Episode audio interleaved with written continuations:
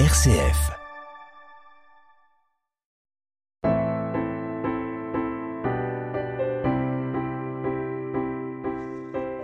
C'est une série d'émissions un peu particulières euh, que nous vous proposons ce mois-ci dans PsySpi, puisque le père Jean-François Noël, prêtre du diocèse d'Aix-et-Arles les psychologues, euh, répondra aux questions que se posent les auditeurs.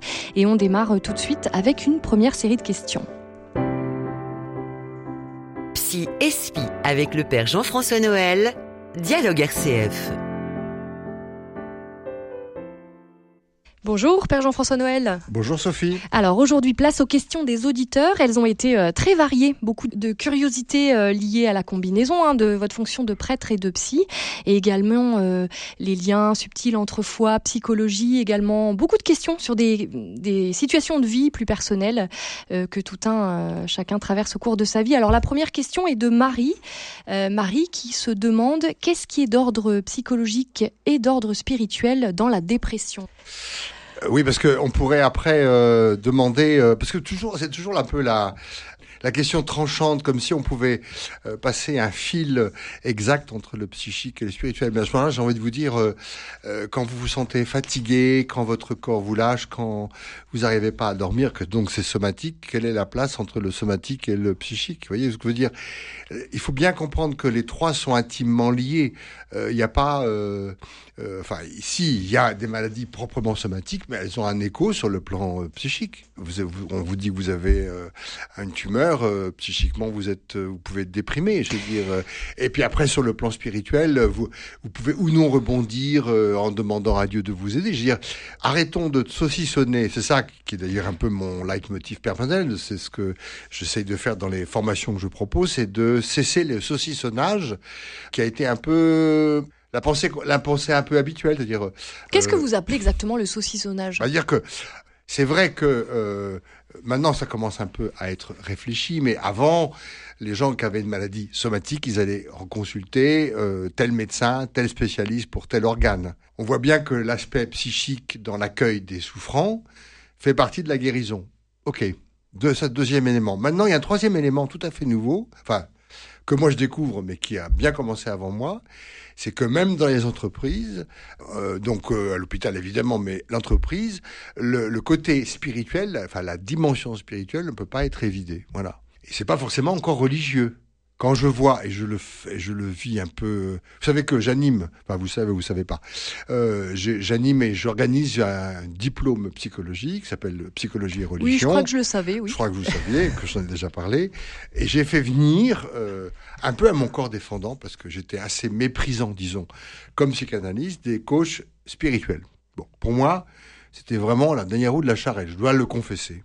C'est vrai, c'est étonnant pour un prêtre, parce que vous avez quand même cette double tout à fait, casquette. Tout à fait. Euh, je, je, je, je considérais à tort parce que bon, j'ai rencontré des grands, enfin, j'ai dialogué avec euh, Vincent Lénart, qui est quand même le grand responsable du coaching spirituel en France, formé par des gens que dire qui sont pas du tout de mon domaine, parce que les psychanalystes, on est aussi un peu en un clos, euh, voilà, euh, un peu centré sur sur soi, comme beaucoup de professions, hein, comme aussi pas mal dans l'Église. Bon, et en fait, en les écoutant, je me suis aperçu que la demande explose dans la vie professionnelle de demande de sens de leur vie et que euh, des grandes entreprises euh, qui réfléchissent pas uniquement au bien-être de leurs salariés s'aperçoivent qu'une demande de sens spirituel favorise euh, le bien-être, donc l'efficacité du salarié.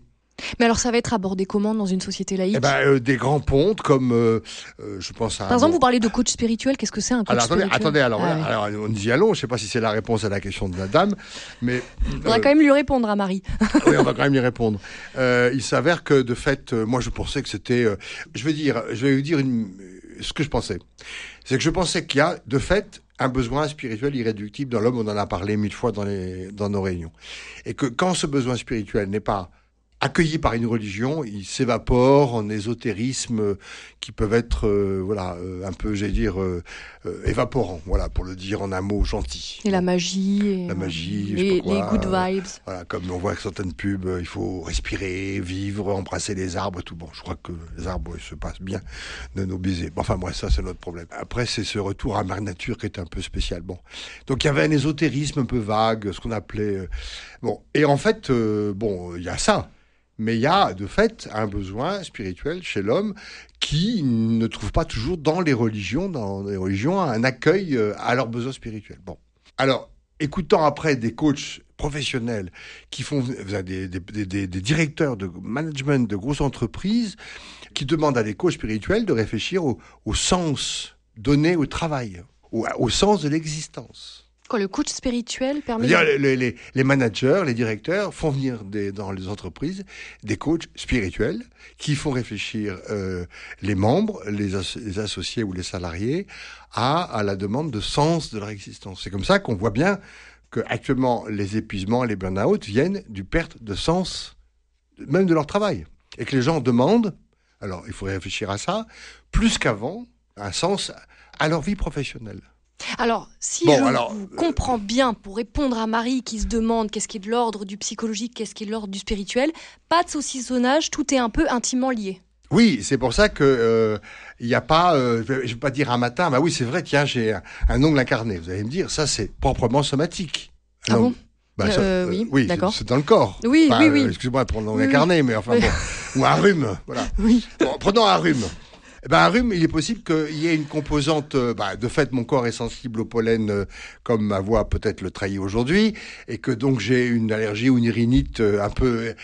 Comment dire Chronique. chronique comme on dit, mais peut-être aussi que la faiblesse de je dors moins bien parce que j'ai d'autres soucis et que les choses se conjuguent à l'intérieur. Et que par exemple aussi euh, à mon âge, euh, euh, ma, ma propre finitude vont me rendre plus sensible au pollen des, des arbres. Bon, donc c'est quand même assez compliqué, non pas de, de séparer le somatique, le psychique et le spirituel. Après, il faut savoir les traiter. Alors c'est vrai que le médecin, il va, il peut, votre médecin n'est pas forcément croyant et que il, il- ça l'indiffère que vous alliez ou non à la messe ou que vous apparte- apparteniez à une communauté chrétienne. Mais pour vous, à l'intérieur de votre propre corps et de votre âme et de votre esprit, les trois, les trois vont se conjuguer.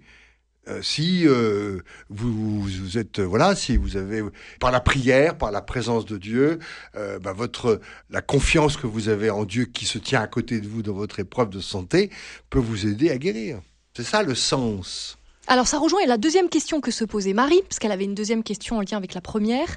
Elle demandait, est-ce que c'est possible de guérir les maux spirituels?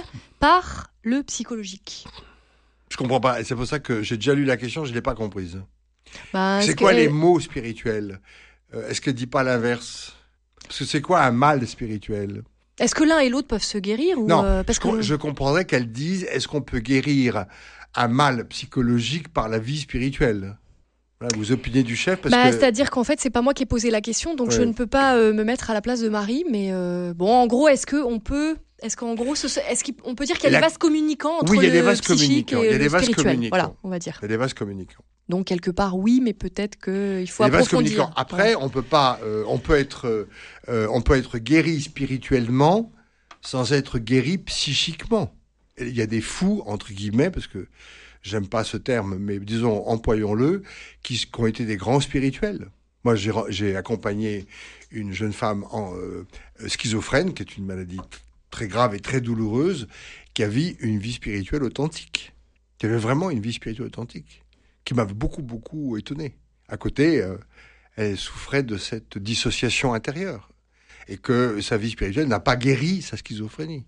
Je, crois qu'on a du mal à prendre en compte. C'est accru parce que quand on a mal à la jambe, on va voir un homme, un médecin ou, un docteur ou une doctoresse qui soigne les jambes. On n'a pas hésité. Je veux dire, euh, quand vous avez, euh, je sais bien que dans le temps, on pouvait raconter des histoires euh, sordides d'une sœur qui disait à sa mère supérieure, ma mère, ma mère, j'ai mal au ventre, j'ai mal au ventre, et que l'autre répondait, bah, réciter une chapelet, ça ira mieux après, alors qu'elle avait peut-être des règles douloureuses et que ça se soigne, les règles douloureuses, ou que le rhume se soigne. Euh, maintenant, je veux dire, on se passera pas de médicaments. Enfin, en tout cas, en Europe, Oui. quand on en a, euh, on va pas aller chez le prêtre euh, sacrifier un coq, alors qu'on pourrait acheter euh, du doliprane à la pharmacie à côté. Enfin, Il faut prendre en compte notre dimension bien incarnée, si je vous rejoins euh, bien. incarné, psychologique et, Et- et physique. Et physique spirituel. Bah, Oui. Somatique, c'est Oui. physique. Oui. Soma, c'est le corps, voilà, pour le dire. Merci pour cette précision sémantique.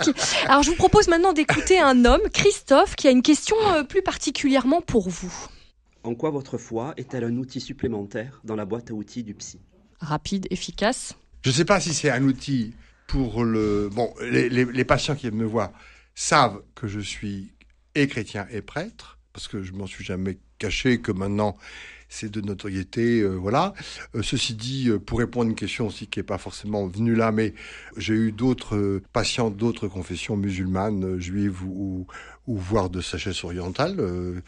alors, tous pensaient que ma propre référence intérieure à ma vie de croyant pouvait m'aider à ce que eux ils la prennent en compte, euh, que, que je respecte cette dimension-là. D'accord? Bon. Donc c'est vrai que c'est les points, vous savez, les points, le point focal, euh, deux points focaux pour délimiter la, la lumière. Donc le point focal de ma vie intérieure euh, rallume leur confiance à leur propre point focal.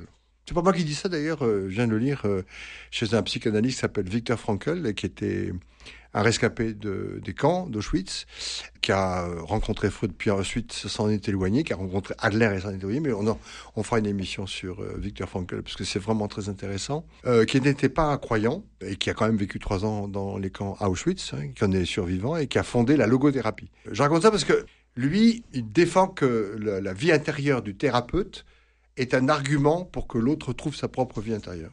Entre autres, pas que. Euh, Quand j'ai commencé à, devenir psy, c'est après mon sacerdoce, euh, je pensais pas, enfin je savais pas ça. Ça a servi peut-être à beaucoup de gens qui, sans en faire référence explicitement, euh, sachant que j'étais croyant, peut-être se sont appuyés dessus, sans me le dire. D'autres même parfois euh, s'en sont servis contre. Ah ben parce que vous êtes croyant, on pouvait pas. euh, Parce que souvent je trouvais quand même que y- chez certains patients, il y avait un- une maladie dans la croyance et que parfois il fallait interroger cette croyance, qui les ouvrait à une, euh, position un peu douloureuse euh, ou de croyance en toute puissance de Dieu qui ne marchait pas et donc en fait ils en voulaient à Dieu par exemple. Je me rappelle très bien avoir dit ça à une catholique un peu classique disons. Euh, en fait vous voulez pas, enfin j'ai pas dit ça comme ça, mais je l'ai amené à ce qu'elle me dise au fond qu'elle en voulait à Dieu parce qu'il y avait eu un deuil douloureux dans ça. Et elle me dit, mais on peut pas dire ça. Ben, j'ai dit, ben, euh, si, mais vous le pensez. Non seulement, euh, on peut pas, peut-être on peut le dire, mais vous le vivez et ça se retourne contre vous en ressentiment. Et au fond, vous en voulez à Dieu. Et d'ailleurs, je lui ai montré que dans le livre de Job, c'est déjà inscrit. On a le droit d'en vouloir à Dieu. Donc parfois, les gens s'appuient sur ce qu'ils supposent de ma vie de croyant, ou parfois s'en servent comme bouclier pour ne pas interroger la leur. Là, c'est plus embêtant. Alors, c'est tout. Je suis là pour ça. Alors, c'est tout pour les questions d'aujourd'hui, mais Ah on bon en pose euh, la semaine prochaine. hein. Il y Ah en a d'autres. Je suis, je Merci. suis rassuré. Merci beaucoup, euh, Père Jean-François Noël, pour vos éclairages à la fois en tant que prêtre et psychanalyste. Alors, vous pouvez retrouver cette émission en réécoute sur rcf.fr, ainsi que sur toutes les plateformes de podcast. Et comme on le disait, donc, on poursuit cet échange avec les auditeurs la semaine prochaine. Et vous pouvez d'ailleurs envoyer toutes vos questions et vos réactions à l'adresse dialogue rcf en minuscule rcf.fr. Rendez-vous mercredi prochain à 11h.